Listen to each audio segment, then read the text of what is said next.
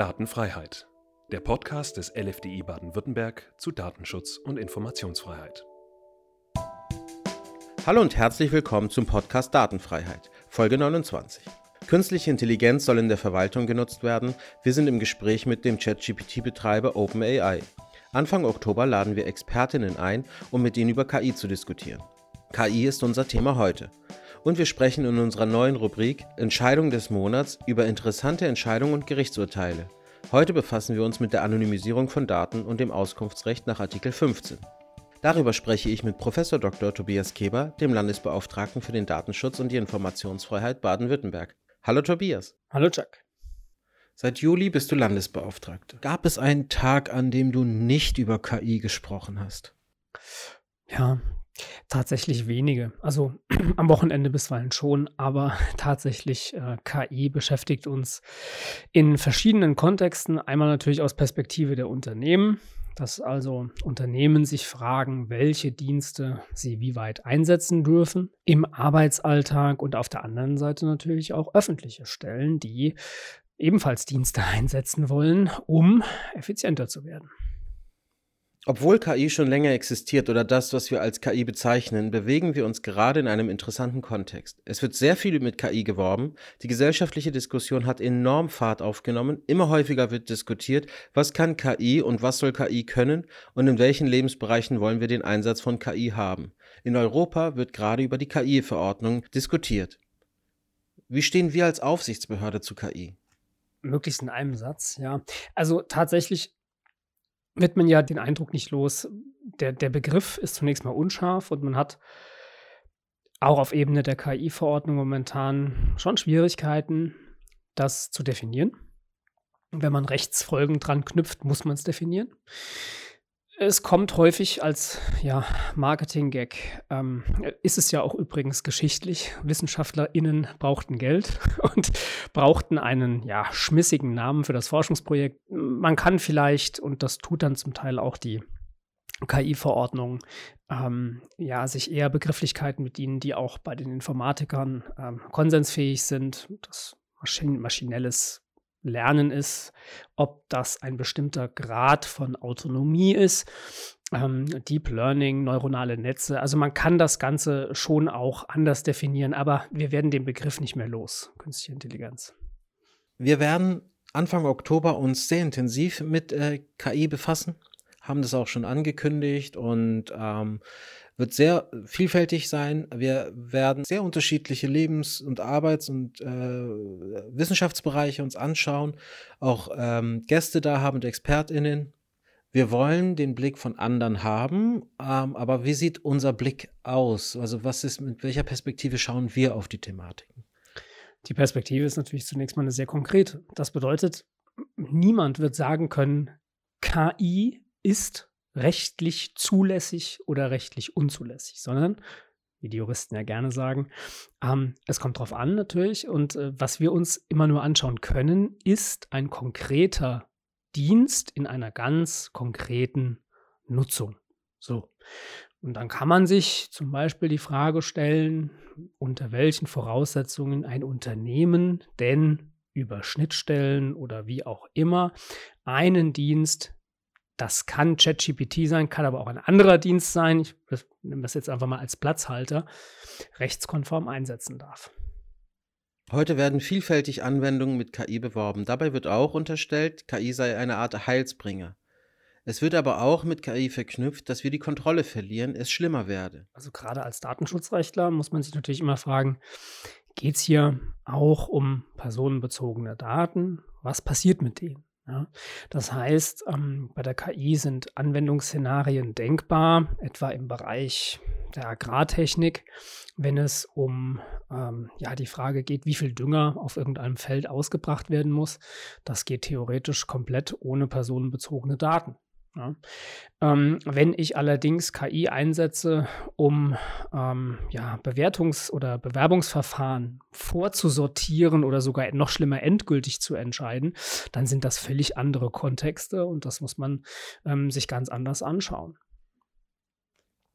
Interessanter Fall ist, wenn wir über Sprachmodelle nochmal äh, sprechen oder uns das anschauen, da kommt ein Sprachmodell, spuckt eine Antwort aus Nun haben wir jetzt alle gelernt, dass ähm, entweder diese Sprachmodelle halluzinieren, äh, vielleicht ähm, erfinden, möglicherweise äh, schwindeln. Das sind alles Begrifflichkeiten, die sozusagen für, eine, für einen Automaten eigentlich nicht angemessen sind. Da wird, eine Rechn da wird irgendwas gerechnet, dann kommt was raus, aber diese Information ist nicht richtig, sie ist nicht valide. Und jetzt habe ich ein zweites Sprachmodell. Das zweite Sprachmodell lernt von der Ausgabe des ersten Sprachmodells. Diese Ausgabe stimmte aber nicht. Das heißt, auf Grundlage einer Fehlinformation wird eine neue Antwort produziert, die dann wiederum wieder nicht stimmen muss. Und, und wenn man jetzt sozusagen den Fehler nicht nur in einer langsamen Form, sondern auch so schnell begeht, was ist denn da, was, welche Perspektive öffnet sich dann? Da müssten ja eigentlich, das, das, das Weltwissen müsste ja sozusagen vom Niveau her, sag ich mal, ein bisschen sinken, wenn wir uns auf KI verlassen. Oder ist das eine absurde Vorstellung?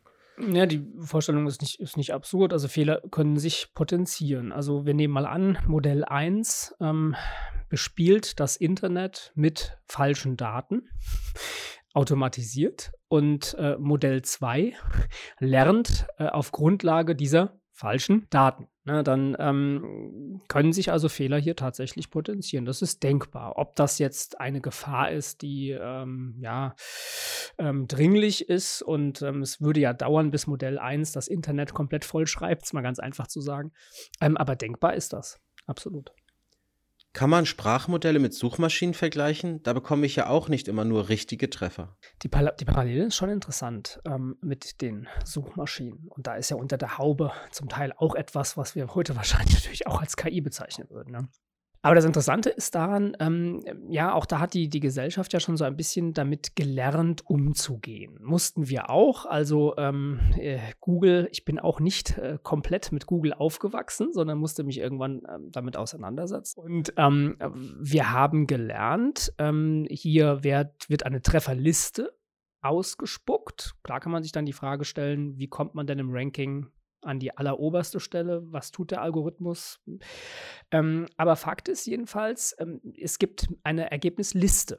Und jetzt ist es an mir als hoffentlich digital kompetenter Mensch, ähm, zu schauen, okay, was ist auf der 1, was ist auf der 2, was ist auf der 3 ähm, und für mich selber zu entscheiden, welchem Angebot gehe ich denn nach. Das heißt, ich bin noch im Loop, ich bin noch als Mensch hier im Entscheidungsprozess drin und muss auch noch etwas tun. Ich, Im Grunde ist es eine Assistenzleistung, die ich bekomme äh, und ich bin aber auch noch dann ein Stück weit verantwortlich, um selbst die Auswahl zu treffen aus mehreren. Und ähm, tja, wenn ich jetzt ein, ein, ein Sprachmodell über einen ja, bekannten Dienst ähm, etwas frage, dann kriege ich eine Antwort. Jedenfalls ähm, ist das momentan noch so. Ähm, und ähm, ja, an der Stelle müsste ich dann auch schon digital kompetent genug sein, um zu wissen, du hast hier nur eine Wahrscheinlichkeit bekommen, ähm, äh, etwas Stochastik und ähm, That's it, nicht mehr und nicht weniger. Also das bildet nicht die Wahrheit der Welt ab, ähm, aber es ist faktisch eben erstmal nur ein Ergebnis. Und das bedeutet, wir, wir, wir müssen damit wieder lernen, umzugehen. Also das ist nicht zwingend ein, zunächst einmal eine rechtliche Frage, sondern eine gesellschaftliche Frage, wie wir als äh, Gemeinschaft dazu stehen, dass diese Technik da ist und wie nutzen wir sie. Das ist zum Teil auch eine rechtliche Frage, denn auch die Datenschutzgrundverordnung spricht ja von der Richtigkeit von Daten. Äh, und dann ist natürlich die Frage, hm, was ist denn das? Richtigkeit von Daten und wie weit reicht der Schutz dieses Grundsatzes? Aber es ist auch eine gesellschaftliche Frage und ähm, eine Frage von, von Digitalkompetenz. Und ähm, ja, ich sag mal, da bin ich zuversichtlich, äh, dass die Gesellschaft damit lernt, umzugehen. Für uns sind beide Fragen relevant. Wir werden uns sowohl genau. rechtlich als auch sozusagen so gesellschaftlich damit äh, genau. befassen. Genau. Okay. Wenn wir schon bei Sprachmodellen sind, ähm, die Aufsichtsbehörden der Länder haben sich äh, mit dem Thema ChatGPT auseinandergesetzt. Ähm, wir haben auch einen Fragenkatalog an das Unternehmen äh, OpenAI geschickt. Wir haben Antworten gekriegt. Zufriedenstellend, alles gut? ich nenne es mal die erste Fragerunde. Die ist ja auch öffentlich bekannt, überfragt den Staat. Ähm, die wurde beantwortet und auf dieser Grundlage gibt es einen zweiten Fragenkatalog, der momentan abgestimmt wird, denn ähm, hier ist es nicht so, dass einzelnes Bundesland also dazu muss man zunächst mal sagen, für ähm, einen Dienst, der innerhalb Europas keine Niederlassung hat, sind zunächst mal alle Aufsichtsbehörden in Deutschland zuständig. Und jetzt könnten die das natürlich komplett isoliert tun und jeder schickt einen komplett anderen Fragenkatalog an das Unternehmen. Das passiert aber natürlich nicht. Das wird natürlich abgestimmt. So. Und ähm, in diesem Abstimmungsprozess befindet man sich mit Fragenrunde 2 gerade, die also nach den Antworten noch präzisierendere äh, äh, Fragen haben an das Unternehmen und die wird es noch beantworten müssen. Das ist der Sachstand an der Stelle. Kommen nochmal auf unsere KI-Woche. Natürlich machen wir Werbung für diese KI-Woche, die im Oktober stattfindet, 4. bis 6. Der Link ist äh, verfügbar, kann man draufklicken und sich jetzt schon mal äh, anmelden. Haben wir Shownotes? Oh, wir haben Shownotes, genau. Da haben wir unterschiedliche Gäste. Wir werden uns den Blick von außen holen, weil wir der Meinung sind, dass wir gut beraten können, wenn wir verstehen, wofür die Anwendungen da sind und wie KI genutzt wird. Siehst du uns auch in der Rolle, sich stärker mit KI auseinanderzusetzen? Ich glaube, wir müssen mit zwei Augen unterschiedliches tun. Äh, das Chamäleon äh, kommt mir da als Beispiel, weil die können ihre Augen ja isoliert voneinander bewegen, was wir als Menschen nicht so können. Wir müssen auf der einen Seite gucken, was passiert in Europa. Das heißt, ähm, wie ist der Stand der Verhandlungen um die KI-Verordnung? Wie verhält sich die KI-Verordnung zur Datenschutzgrundverordnung? Gibt es da schwierige Schnittstellen, ähnliches? Das machen wir mit dem einen Auge. Und mit dem anderen Auge müssen wir schauen, naja, was machen die Unternehmen eigentlich jetzt? Die wollen nicht wissen, wie ist es nächstes Jahr, sondern die wollen wissen, wie ist es denn jetzt? Und ich glaube, an der Stelle müssen wir schon auch versuchen, so wie es können, Guidance zu geben und zu bestimmten Punkten zumindest, naja, konkretisierendes zu formulieren. Ob das dann immer der Weisheit letzter Schluss ist, angesichts eines Feldes, das ja starker Veränderung unterworfen ist, ist eine andere Frage. Aber ich glaube schon, dass man das von uns, auch von den Aufsichtsbehörden, verlangen kann.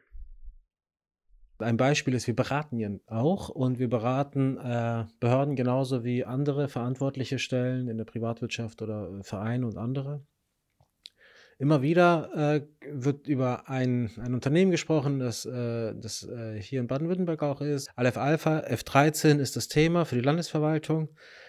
Die Landesregierung will in einem Testlauf checken, ob ähm, eine Anwendung von dem Unternehmen integriert werden kann in Arbeitsprozesse im, in der öffentlichen Verwaltung, um bestimmte Arbeitsprozesse schneller, effizienter äh, zu machen. Da soll die KI helfen, Informationen zusammenzusammeln genau und dann eine Vorlage zu machen, wo dann der Mensch drauf guckt und sagt, so damit arbeite ich jetzt.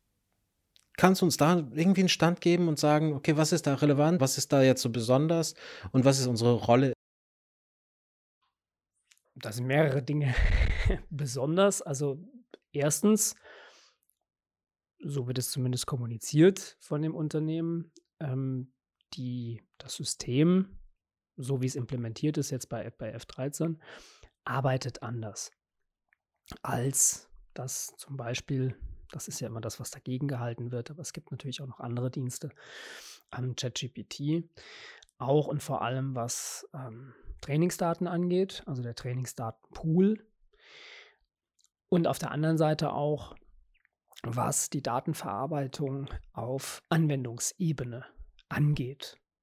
Das heißt, ähm, hier ist ein Anbieter, der zumindest sagt, und das, klar muss man sich das dann näher anschauen, ähm, dass ähm, hier Ergebnisse datenminimaler ähm, ja letztlich abgebildet werden. Also insbesondere, dass äh, man auch durch technisch-organisatorische Maßnahmen verhindert, dass personenbezogene Daten ähm, innerhalb von Prozessen, innerhalb von öffentlichen Stellen, also der Verwaltung, ähm, kommuniziert werden und sogar schlimmstenfalls als Trainingsdaten dienen. Also unterschiedliche Szenarien sind da denkbar in der Verwaltung, dass ich also einen Dienst einsetze, um schneller und effizienter ähm, zu recherchieren, zum Beispiel. Ja, oder was auch noch ein Use Case ist, ich habe ganz viele Dokumente, die 100 Seiten stark sind, PDFs nehmen wir mal an, und äh, ich möchte mir die sehr schnell, aber eben auch seriös und valide zusammenfassen lassen. Wenn ein Dienst das kann, dann ist das eine Effizienzsteigerung. Und ähm, dann muss man sich eben anschauen, was leistet der Dienst, wie weit sind die Ergebnisse eins zu eins übertragbar, wie sieht Human in the Loop an dieser Stelle aus. Also muss Sachbearbeiterin sich das dann nochmal genau anschauen, ob das nicht total falsch ist. Kann sie das direkt verwerten in einem Arbeitsergebnis? Das sind alles Fragen, die damit zusammenhängen. Mit denen du dich auch be befasst. Mit der wir uns auch in der Beratung befassen, genau. Okay. Dann äh, kommen wir zum zweiten Thema. Wir haben in der vergangenen Podcast-Folge darüber gesprochen, dass wir uns künftig ähm, in jeder Folge unseres äh, Podcastes mit einer interessanten Entscheidung befassen wollen und darüber sprechen möchten. Wir haben auch überlegt, welchen, Na welchen Namen wir dieser Rubrik geben. Wir nennen sie bis auf weiteres, würde ich sagen, Entscheidung des Monats. Ist das okay? Das ist okay. Und wenn äh, die, die äh, Zuhörerinnen und Zuhörer ähm, bessere Ideen haben für das Format, nachdem sie das heute gehört haben, dann ähm, herzlich willkommen, Vorschläge jederzeit. Wir werden wahrscheinlich heute nicht nur mit einem Urteil äh, auskommen. Wir würden äh, mal einfach sagen, dadurch, dass wir es in der vergangenen Folge angekündigt, aber nicht besprochen haben, dürfen wir heute mal über zwei Entscheidungen sprechen. Was ist deine äh, erste, worüber äh, wollen wir sprechen? Was äh, die, das interessant, die interessante Entscheidung des Monats? Ja, also das ist ja sozusagen nachgereicht ein bisschen. Ne? Und äh, de deswegen muss diese Entscheidung nicht ganz knackfrisch sein in diesem Fall, aber ähm, sie ist jetzt auch noch nicht uralt. Ähm, es ist eine Entscheidung des EuG, also nicht des EuGH, sondern das EuG. Was ist das? Das ist erstinstanzlich. Also es gehört sozusagen, also der, der Europäische Gerichtshof hat im Prinzip ähm, einmal das, das EuG als erste Instanz und dann den EuGH. Und dann wird auch genau gesagt, bei welchen Verfahren es gleich zum EuGH geht oder in welchen Verfahren es zunächst zum EuG geht, um dann in der Rechtsmittelinstanz zum EuGH zu gehen. Und von, von so, das ist äh, genau ein Fall, der also sich beim EuG momentan Jedenfalls ist das hier diese Entscheidung vom 26.04. Und, um es zu spoilern, das wird zum EuGH gehen, denn ein Rechtsmittel ist eingelegt worden. Und äh, die Entscheidung ist deswegen so wahnsinnig interessant, weil es um, tja, ich sag mal, die Grundlagen des Datenschutzes geht. Ähm, nach der Datenschutzgrundverordnung ist ja eines der Eingangstore die Frage, was ist eigentlich ein personenbezogenes Datum? Wann ist eine Person identifizierbar? Wann ist das nicht so?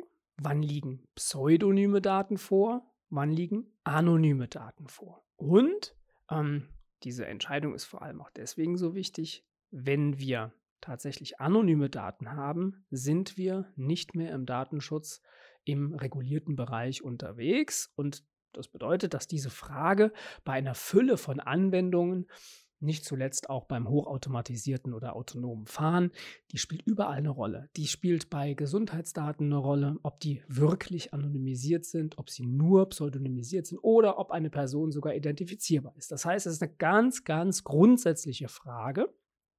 Und da hat es eine Entscheidung des EuG gegeben, eben an diesem 26.04.2023. Ähm, das ist die Rechtssache T557 aus 20.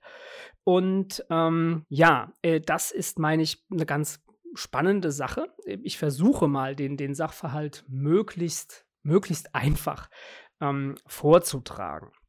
Zur Einordnung muss man sich zunächst mal klar machen, ähm, dass in diesem Verfahren die Rechtsgrundlagen vordergründig gar nicht die Datenschutzgrundverordnung äh, ist, sondern eine andere Verordnung, die für europäische Institutionen speziell gilt. Allerdings steht da dasselbe drin, auch im Wortlaut wie in der Datenschutzgrundverordnung. Das heißt, das ist eins zu eins übertragbar. So. Und worum ging es äh, in diesem Fall? Ähm, also wir haben die, die äh, Situation, dass wir den SRB haben. Da geht es um die Abwicklung von insolvenzbedrohten Finanzinstituten. Also das ist der, das ist der Hintergrund. Und äh, dieser, dieser SRB, der ja, ähm, arbeitet mit Daten, ich versuche es ganz einfach zu sagen, arbeitet mit Daten von Banken, die möglicherweise äh, bedroht sind, insolvent zu werden. So, und ähm, jetzt haben wir also diese, diese Daten von den Banken und SRB bedient sich jetzt eines Dienstleisters, ähm, ein Beratungsunternehmen, das die Zuhörenden vielleicht kennen, Deloitte oder Deloitte oder wie auch immer man sie ausspricht. Und ähm, das heißt, die sind in den Gutachterprozess im Prinzip eingebunden. Und SRB macht jetzt Folgendes. Die Daten der Banken werden, was den Personenbezug angeht und die Identifizierbarkeit, ähm, ich versuche es einfach zu sagen, eigentlich pseudonymisiert. Das heißt, die kriegen einen Stempel. Das heißt, alles, was identifizierbar wird, wird rausgeixt und da kommt jetzt der Code, ich mache jetzt ein ganz einfaches Beispiel, 1054 drauf. Und dieser Datensatz mit dem 1054 ohne ansonsten weitere identifizierbare Daten wird an Deloitte gegeben, zu einer Auswertung in irgendeiner Weise. Ja, und dann tauchte die Frage auf in diesem Verfahren, ähm, sind das für, jetzt kommt schon auf die Perspektive an, für Deloitte dann ähm, noch personenbezogene Daten oder ist es für die ähm, ein anonymes Datum. Wenn Sie nicht wissen, der Code, der vergeben wurde von SRB oder der Schlüssel ne, zur Frage 1054 ist ähm, die und die Bank mit den und den Namen. Diesen Schlüssel hat ja Deloitte nicht. Haben die auch nicht bekommen. Ja? Kann also Deloitte reidentifizieren, wer hinter einem einzelnen Dokument steht, wenn sie den Schlüssel nicht haben. Das war die, die Rechtsfrage. Das heißt, die Rechtsfrage in diesem Fall war, wo genau verläuft eigentlich die Grenze zwischen Personenbezug, zwischen Pseudonymisierung und zwischen Anonymisierung. Das ist ein Rechtsproblem, das wir schon lange haben, das auch schon lange diskutiert wird, äh, unter dem Hashtag hätte ich jetzt fast gesagt, äh, relativer und absoluter Personenbezug. Und wir haben dazu natürlich auch Rechtsprechung. Wir haben dazu Rechtsprechung ähm, die auch und vor allem in letzter Zeit 2016 über das Urteil Breyer, das kennen die meisten Zuhörenden wahrscheinlich, da war die Situation so ähnlich. Das bedeutet, wir hatten ähm, eine Webseite und auf einer Webseite haben Menschen Dinge abgerufen und auf dieser Webseite sind also IPs gelockt worden. Und dann war die Frage, ob diese IPs personenbezogene Daten sind für den Webseitenbetreiber. Ja, und dann hat der EuGH gesagt, naja, ähm, man kann sagen absoluter Personenbezug oder relativer. Wir gehen zunächst mal vom relativen Personenbezug aus. Das heißt, ähm, die Frage, ob etwas identifizierbar ist, äh, kann auch ähm, dadurch beantwortet werden, dass man sagt, das Wissen eines Dritten ist zurechenbar. Und dann ist natürlich die Frage, unter welchen Voraussetzungen dieses Wissen des Dritten zurechenbar ist. Ja, wenn ich also als ähm, Webseitenbetreiber die Möglichkeit habe, über rechtliche Mittel rauszukriegen, wer hinter einer IP steckt, indem ich zum Beispiel einen Rechtsanspruch habe gegen einen Access-Provider, also einen Telekommunikationsanbieter, der im Zweifel sagen kann, bei einer dynamischen IP, und nur davon reden wir hier, ähm, wer äh, zu einem bestimmten Zeitpunkt einer dynamischen IP äh, zugeordnet war. Wenn ich also solche rechtlichen Mittel habe, dann ist ein Personenbezug vorhanden. Und ähm, die, die Konstellation, die wir jetzt hier haben, ähm, müsste man aber wahrscheinlich dahingehend beantworten, dass man sagt, Deloitte hatte überhaupt keine Möglichkeiten, auch keine rechtlichen, ähm, rauszukriegen, wer hinter dem Code 1054 steht. Mit der Folge, dass es für die richtig. Und das bedeutet natürlich ganz, ganz viel.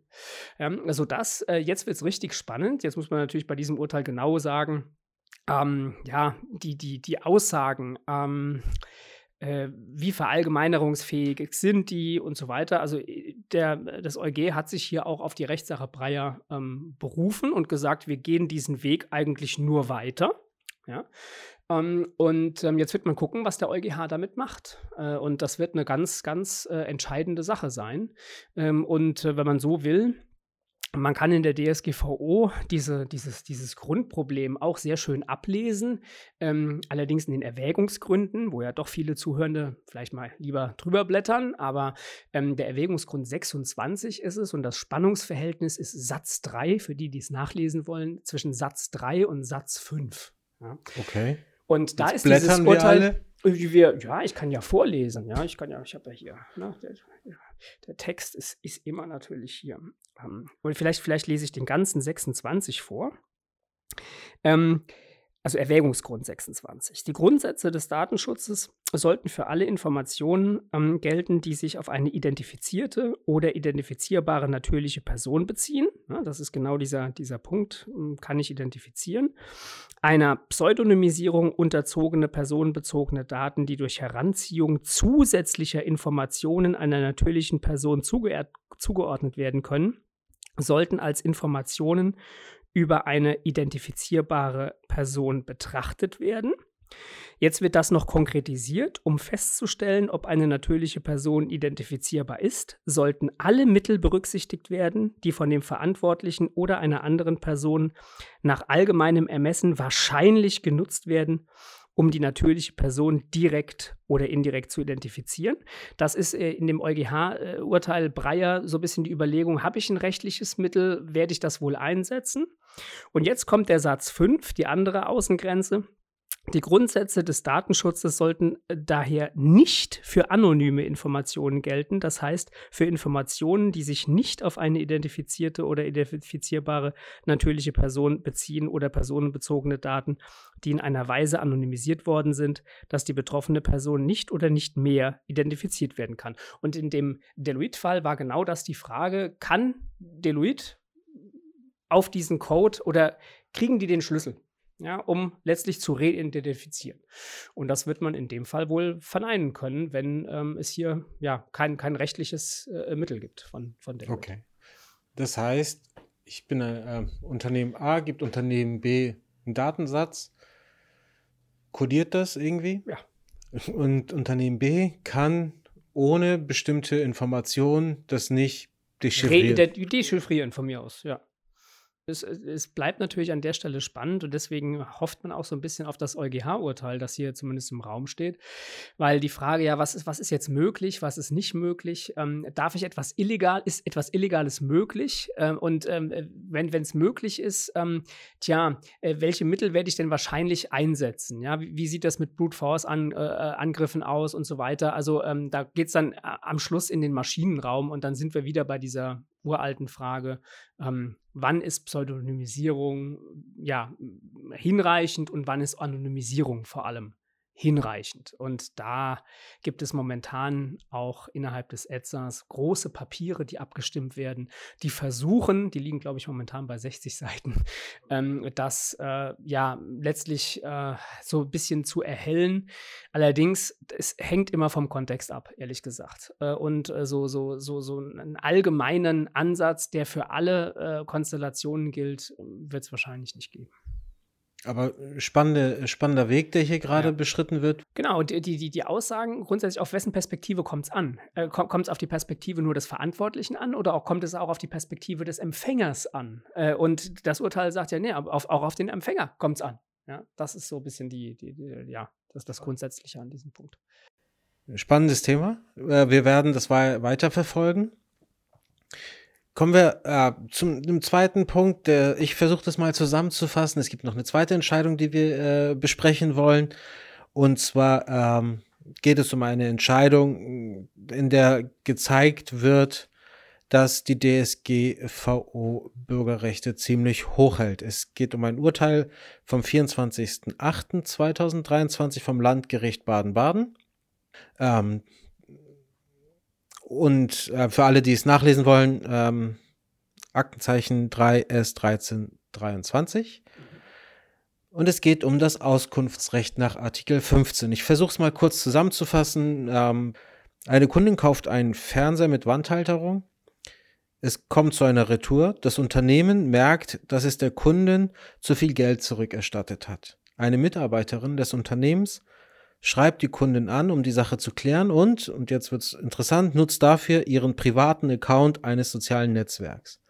Die Kundin fragt sich, wie kann das sein, dass äh, für geschäftliche Zwecke erhobene Daten privat verarbeitet werden? Sie fragt nach Artikel 15 an, will wissen, wer diese Person ist, äh, um die Verarbeitung zu untersagen. Und sie will auch, dass das Unternehmen ähm, dafür sorgt, dass die Gesellschaft, äh, geschäftliche äh, Kommunikation nicht über die privaten Kanäle läuft. In der ersten Instanz sagt das äh, Amtsgericht Bühl, ähm, das Urteil ist vom 21.02.23. Nee, es besteht kein Auskunftsanspruch. In der zweiten Instanz nun sagt das Landgericht Baden-Baden, doch, doch, es besteht eine Auskunftspflicht. Das Bürgerrecht äh, DSGVO wirkt. Revision ist nicht zugelassen. Habe ich das soweit äh, richtig zusammengefasst. Ja, klingt schon gut. Und äh, bei, bei der Retour war es tatsächlich so, also sie hat ähm, nur die Wandhalterung zurückgegeben okay. und hat erstattet bekommen auch das Geld für den Fernseher. Und das, okay. Ir irrtümlich. Ne? Also das heißt, das Unternehmen hatte schon, äh, ich sag mal, wirtschaftlich ein Interesse daran, raus, äh, ja, zu, das Geld wieder zu kriegen. So. Und was ist jetzt heikel an dieser Frage? Also äh, ich würde sagen, Auskunftsanspruch gegen eine Beschäftigte, also ja. der Name der Beschäftigten ja. ist, ist, ist interessant. Und vielleicht auch der Fall, dass man ähm, dienstliche äh, Geschäfte vielleicht nicht so organisieren sollte, dass man die privaten Social Media Accounts von anderen irgendwie nochmal scannt, checkt und äh, nutzt. Oder was ist da noch? Also, genau, also kannst du kurz einmal so aufdröseln, was, was hier interessant ja, ist? Also das Urteil hat eigentlich tatsächlich mehrere, mehrere Learnings, die, ja, ich sag mal, auch in, in Datenschutzbehörden immer wieder Fragen aufwerfen. Also das, das, erste so ganz grundsätzlich, der Artikel 15 äh, DSGVO ist ja auch in letzter Zeit ähm, ja, gerichtlich weiter ausbuchstabiert worden und das wird er deshalb, weil ähm, der Artikel 15 in der Praxis eine zunehmend, oder was heißt, also er ist sehr, sehr wichtig geworden. Ähm, er spielt auch äh, in unserer behördlichen Praxis sehr häufig eine Rolle. Man kann, je nachdem, welche Perspektive man da jetzt einnimmt, ähm, auch zum Teil konstatieren, dass der Artikel 15 bisweilen auch mal, ähm, ich sag mal, vorsichtig formuliert, äh, zweckwidrig eingesetzt wird, wobei ich da schon sehr zurückhaltend bin. Oder ja, man muss, äh, oder man zumindest ähm, ja feststellen muss, dass vielleicht die Motivation, einen Artikel 15 ähm, äh, zu bekommen oder Auskunft zu bekommen, ähm, zum Teil nicht immer mit der ähm, von der DSGVO im, im Lichte der Betroffenenrechte beabsichtigten Motivation, dass sich das nicht immer deckt, sondern also manchmal man vielleicht auch den Artikel 15 so ein bisschen benutzt, um ja beim, beim Arbeitgeber nochmal nachzutreten. Aber ähm, gut, schlechte Motive, das ist erlaubt, das ist erlaubt so. Und ähm, von daher ist es ein Betroffenenrecht, ein, ein sehr wichtiges. Und ähm, das heißt, äh, hier passiert ja auch etwas, dass jemand das wissen möchte. Und das ist jetzt das Zweite, äh, was tatsächlich auch in, der behördlichen Praxis ähm, häufiger ähm, als Problem auftaucht bei Mitarbeitenden, wenn sie Sphären vermischen. Also äh, ich sag mal, wenn ähm, man also Daten, die einem im beruflichen Kontext anvertraut sind, sozusagen in einen Bereich hinüberführt, der privater Natur ist. Ähm, da gibt es zum Teil Konstellationen von Exzess, äh, nennt man das Ganze dann, wenn ein Polizeibeamter zum Beispiel zu privaten Zwecken ähm, Meldeabfragen macht oder ähnliches, weil er mit der Dame ein Date haben will. Ja, dann, dann ist das, ähm, er verlässt sozusagen den beruflichen äh, äh, Bereich, zieht es rüber in das Private und darf sich dann auch nicht wundern, äh, dass das dann äh, zum Teil auch sanktioniert wird. Hatten wir in der Corona-Zeit, als man Kontaktdaten angeben musste, ja. wenn man Gaststätten besuchen wollte, dass da ähm, dann und wann auch mal ein Beschäftigter dieser Gaststätte diese Kontaktdaten missbraucht hat. Genau. Hm? So. Ja. Ähm, und hier passiert ja eigentlich auch äh, etwas, dass äh, Daten vermischt werden. Also die, die Daten, die im Kundensystem, im, im CRM-System des, des äh, Unternehmens gespeichert sind zur Vertragsabwicklung, die auch erforderlich sind, ja, ähm, die werden zusammen ähm, verknüpft mit äh, dem privaten Insta-Account des Mitarbeitenden, der dann mit dem Namen auf die Suche geht. Ja, äh, wo ist denn der bei Insta? Und dann diese Person per Direct Message oder wie auch immer, äh, weiß ich jetzt nicht, wie das in dem Fall genau gelaufen ist, jedenfalls anschreibt und sagt: Pass mal auf, du, du schuldest uns noch Geld. Ja, ähm, das bedeutet, also hier wird etwas vermischt, was nicht vermischt werden sollte. Ähm, und das ist ein weiteres Learning ähm, hier in dem Fall, denn das Gericht sagt ja im Ergebnis, und das hatte die Vorinstanz noch anders gesehen, die Vorinstanz hat gesagt, ja, Moment mal, Auskunft äh, über den, den Artikel 15 Absatz 1 äh, Buchstabe C, ähm, da muss doch ein Empfänger sein und ein Empfänger ist doch immer irgendwas Externes, also sowas Externes kann doch nicht der eigene Mitarbeiter sein. Und da sagt jetzt das LG Baden-Baden, doch, doch, doch. Das, das kann schon sein. Ähm, und äh, von daher ist das Betroffenenrecht an der Stelle ähm, ja, gestärkt worden. Und ähm, also man muss jetzt natürlich sagen, ähm, hier wäre noch die Lektüre des, des Urteils, das ist jetzt die Pressemitteilung. Ähm, man muss ja manchmal so ein bisschen warten, bis man dann die schriftlichen Urteilsgründe auch hat. Ähm, das heißt, da wird man dann mit Interesse mal reinschauen können. Aber ähm, insgesamt ein weiteres Urteil, das den Artikel 15 ein bisschen weiter ausbuchstabiert. Auch das ähm, spannendes äh, Urteil. Und ähm, damit sind wir schon am Ende unserer heutigen äh, Podcast-Folge, unserer Aufzeichnung. Dann bleibt mir nur zu sagen, danke, äh, Tobias, für das Gespräch. Danke allen ZuhörerInnen äh, fürs Zuhören. Ich kann schon ankündigen, nächsten Monat nehmen wir wieder eine Folge auf und ähm, werden dann wieder über ein interessantes Urteil sprechen und sehr wahrscheinlich auch über die KI-Woche, wo wir dann schon so gut wie mittendrin sein werden. Vielen Dank fürs Zuhören und bis zum nächsten Mal. Vielen Dank, Tobias. Bis zum nächsten Mal. Tschüss.